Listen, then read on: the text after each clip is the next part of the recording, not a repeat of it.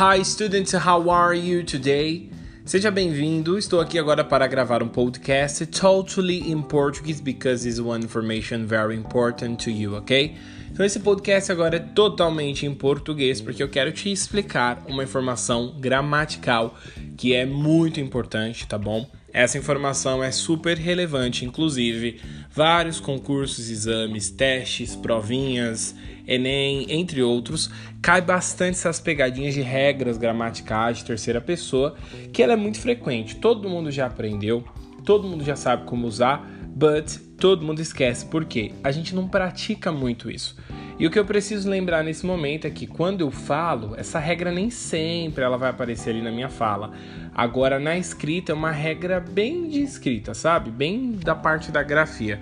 vou te dar um exemplo. Quando a gente dá as dicas do ING, lembra? O que, que o ING representa? Ele representa gerúndio. Então quando você fala working, né, você entende que, por exemplo, olha só, working, trabalhando, work, trabalho, né? Trabalhar. Só que existe uma regra do ING, eu tô te dando um exemplo aqui de gerúndio, tá? E qual que seria a regra do ING?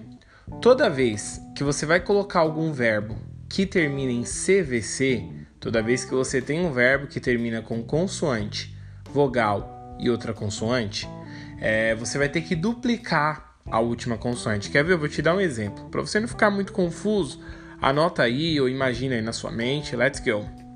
A palavra cut. Letra C, letra U, letra T. C de Charlie, U de uniforme, T de tango. Cut. Verbo cortar. Repeat with me. Let's go. Cut. Cut. Cortar. Então, eu corto meu cabelo. I cut my hair. Eu corto a minha unha. I cut my nail.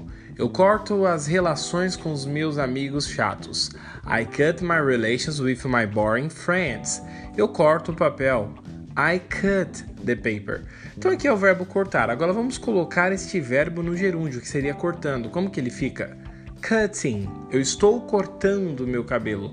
I'm cutting my hair. Eu estou cortando um papel. I'm cutting the paper. Olha o que acontece nesse cutting.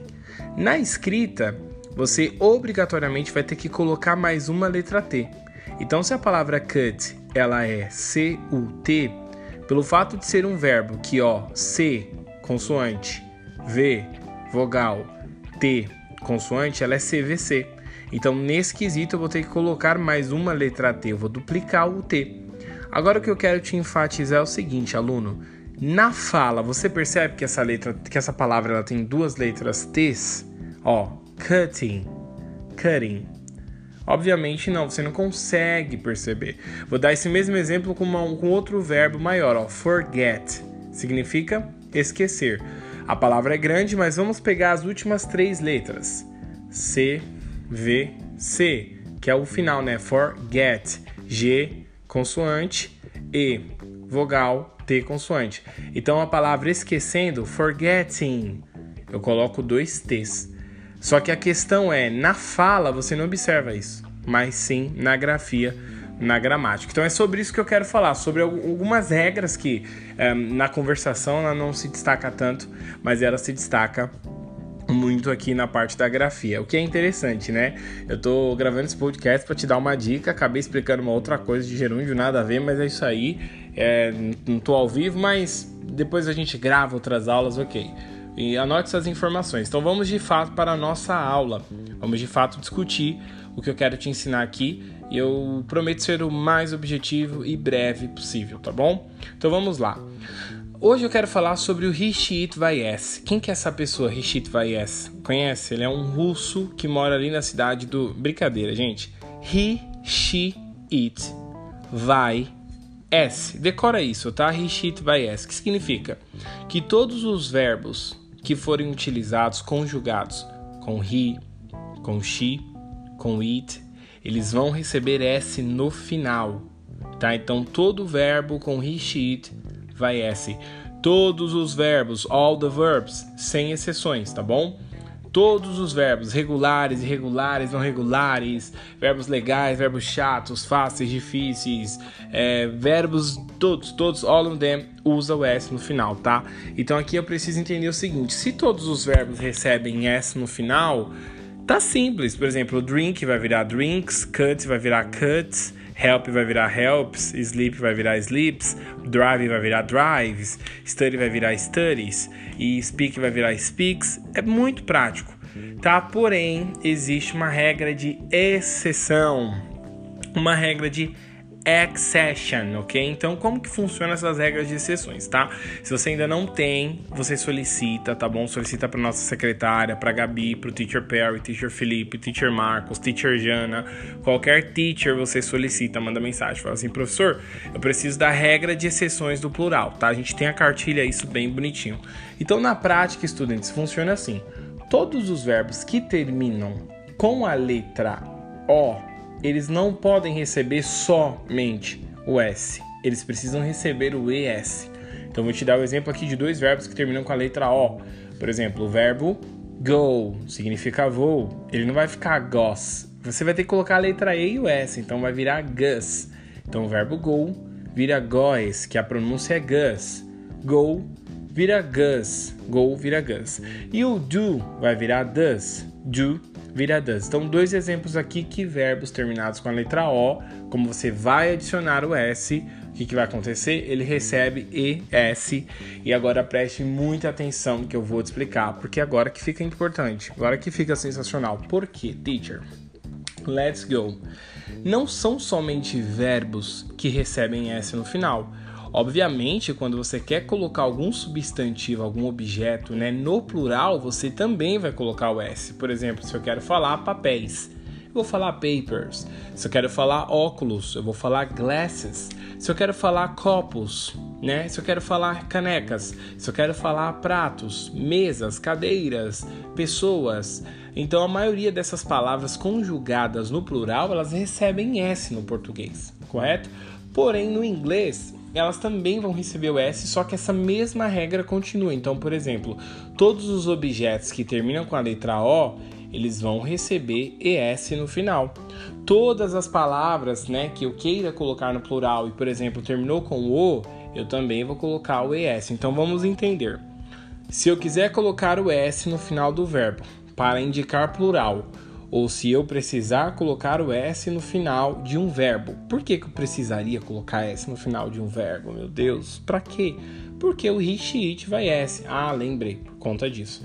Então, toda vez que eu precisar colocar o S no final de um verbo, pelo fato de estar com she, it, ou toda vez que eu precisar colocar o S no final de substantivo para dar uma ideia de plural, nesse caso eu preciso respeitar essa regra e a regra ela é muito básica. Vamos dar uma olhada.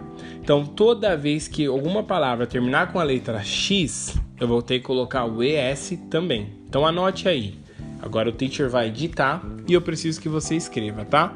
Let's go. Vou te dar aqui 15 segundos, não, 5 segundos para você pegar um papel e uma caneta. E eu vou contando, vou cantando Michael Jackson aqui para você, tá bom? No formato brasileiro tentando aprender inglês. Let's go.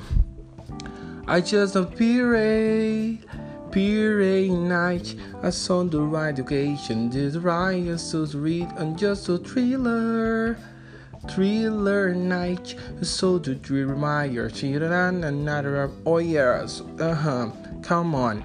Ok? Voltaram? Depois eu prometo que eu vou cantar essa música direitinho para você ver que essa música dá para cantar super easy, very easy.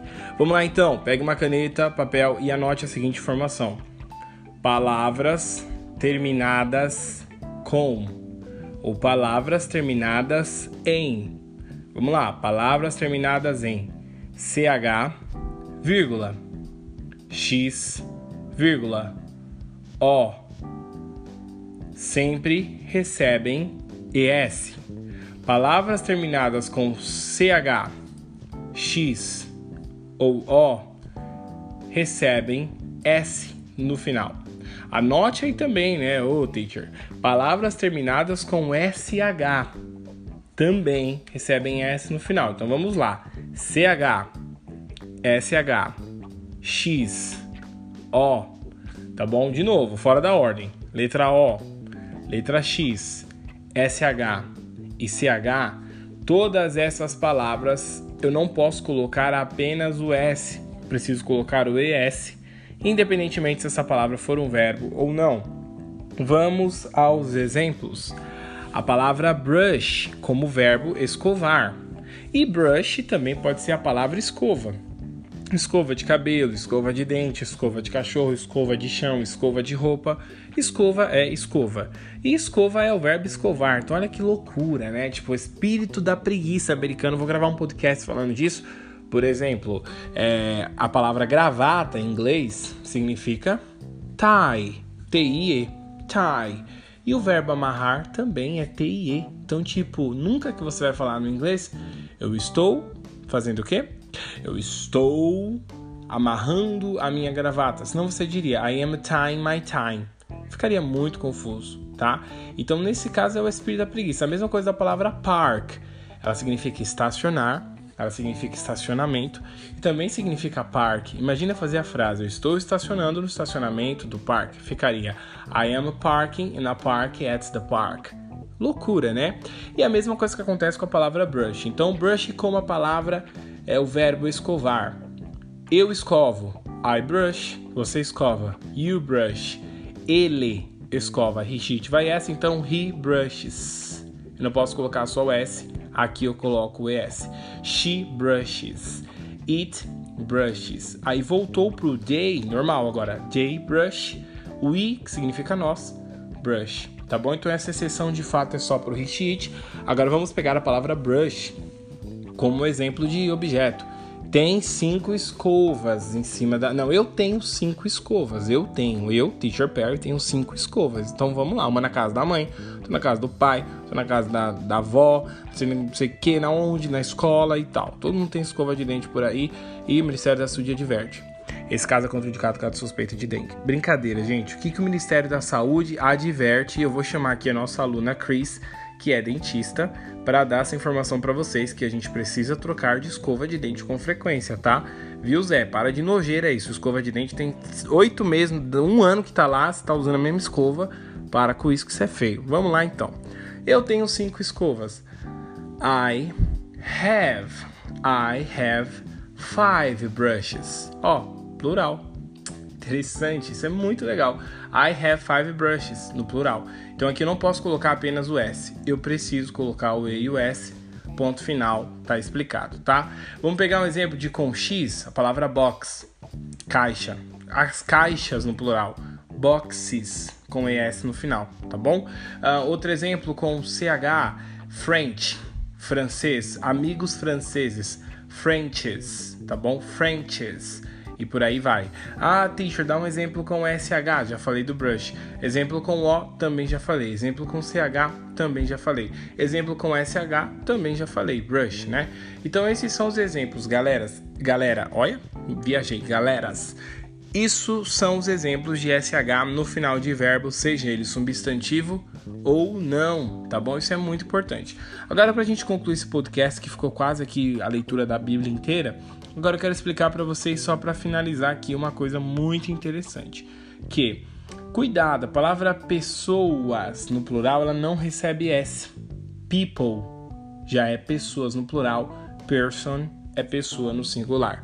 Então toma muito cuidado, é que nem no português, quer ver? Como que eu falo ônibus no plural?